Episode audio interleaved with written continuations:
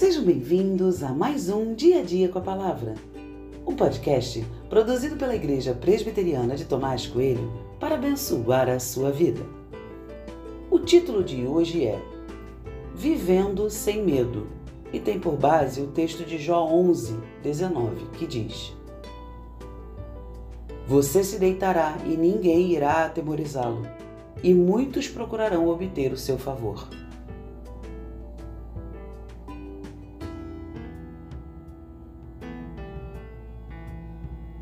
Sentir medo parece algo muito comum a todas as pessoas. Desde as coisas pequenas, como caminhar no escuro, até saltar de um prédio. Cada um tem medo de alguma coisa.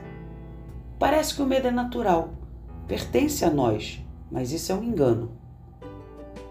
A primeira aparição do medo aconteceu com Adão e sua esposa, quando estes tinham acabado de comer do fruto que era proibido. Diz o texto que eles tiveram medo de Deus e por isso se esconderam.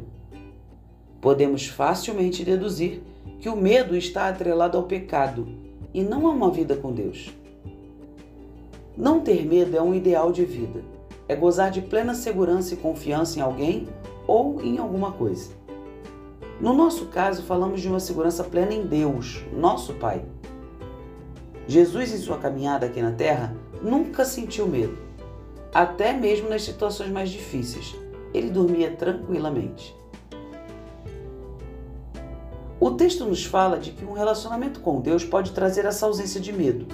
E mais do que isso, o texto ainda nos diz que essa experiência será objeto de desejo para muitas pessoas. Não ter medo é possível, mas só em Deus. Viver sem medo é testemunho e pregação do Evangelho. Se ainda há algum medo em nosso coração, que eles sejam tratados em Deus.